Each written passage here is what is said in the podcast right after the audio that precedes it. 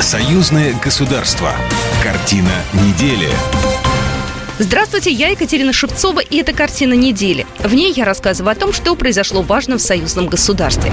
День Победы. Как готовиться в союзном государстве к главному празднику. Границы на замке. Итоги совещания по вопросам безопасности в Минске. Большие майские выходные уже не за горами, а главных событиях в союзном государстве прямо сейчас.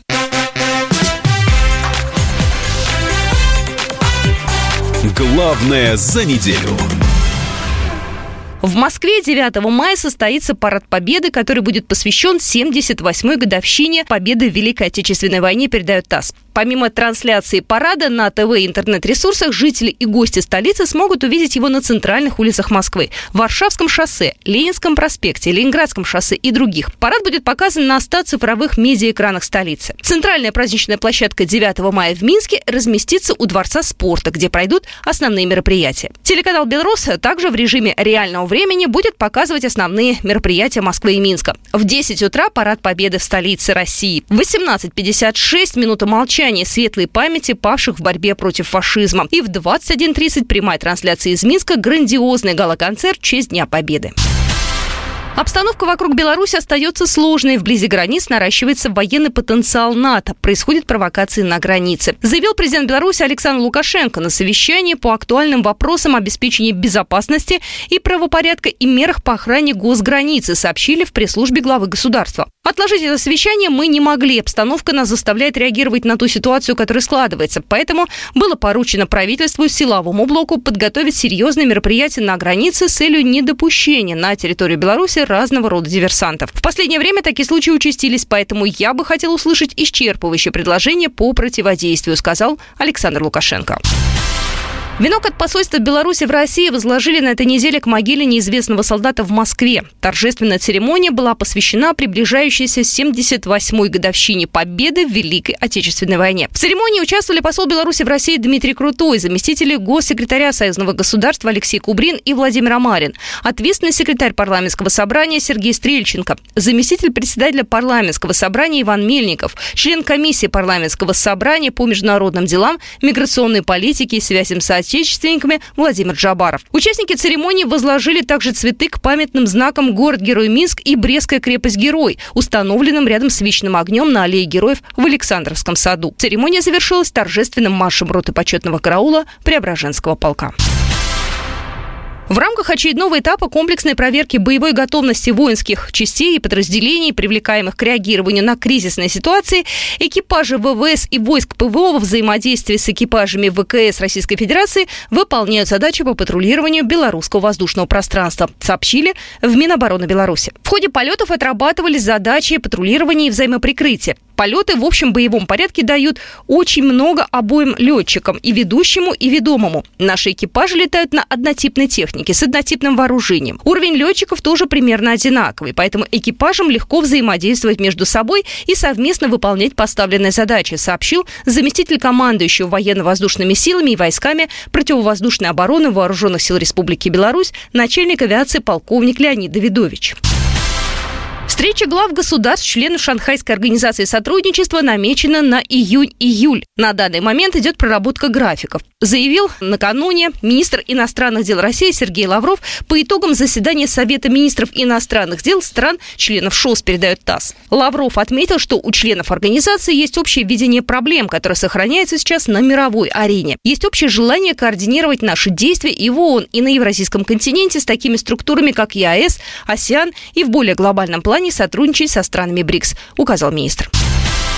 Выставка «Живые страницы Великой Победы», посвященная 78-й годовщине Победы в Великой Отечественной войне, открылась в Генконсульстве Российской Федерации в Бресте. Первыми посетителями выставки стали участники всероссийской акции «Огонь Победы». Они доставили в Брестскую крепость частицу вечного огня с Поклонной горы в Москве. В экспозицию вошли аутентичные материалы, собранные российскими дипломатами, оригинальные агитационные плакаты и периодические издания военных лет. Участники всероссийской акции «Огонь памяти» дальше поехали в Пружан, Ивана, Свислочь и Гродно. Далее автопробег пролегал через Щучин, Лиду, Ашмяны и Велейку. 5 мая частицу огня с Поклонной горы доставили в мемориальный комплекс Хатынь. Всероссийская акция «Огонь Победы» проводится под эгидой общественного движения «Народный фронт за Россию» при поддержке администрации президента Беларуси и посвящена 78-й годовщине победы советского народа в Великой Отечественной войне. Маршрут автопробега пролегает по местам боевой славы России и Беларуси. Его протяженность 2500 километров. Это седьмая по счету акция, и в этом году в ней приняли участие более 60 россиян.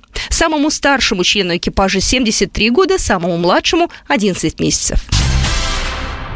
Генеральный консул России в Бресте Олег Мурашов отметил, что День Победы – это общий праздник, который нас объединяет, и мы должны об этом помнить. Наша общая задача сейчас – сохранить память о Великой войне, о подвиге народа. И то, что в составе этой группы приехали молодые ребята, школьники, их родители, многие из которых первый раз посещают Брест, это очень важно.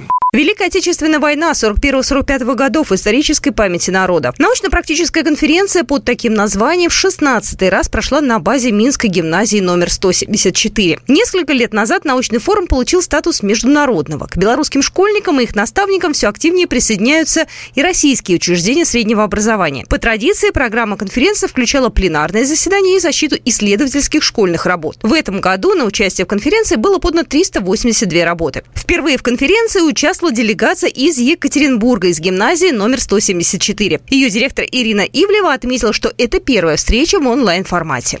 Прошлым летом я написала директору, а не подружиться ли нам? И получился союз гимназий. У нас подписан договор о сотрудничестве, у нас прошло две онлайн-встречи, были и наши дети, и даже наш подшефный детский сад пел песни. То есть у нас были отличные онлайн-встречи, и мы поняли, что, наверное, надо, чтобы продолжить наш союз, встретиться лично. Поэтому мы приехали. Это интересно. Я считаю, что для детей, которых мы привезли, это будет воспоминанием на всю жизнь.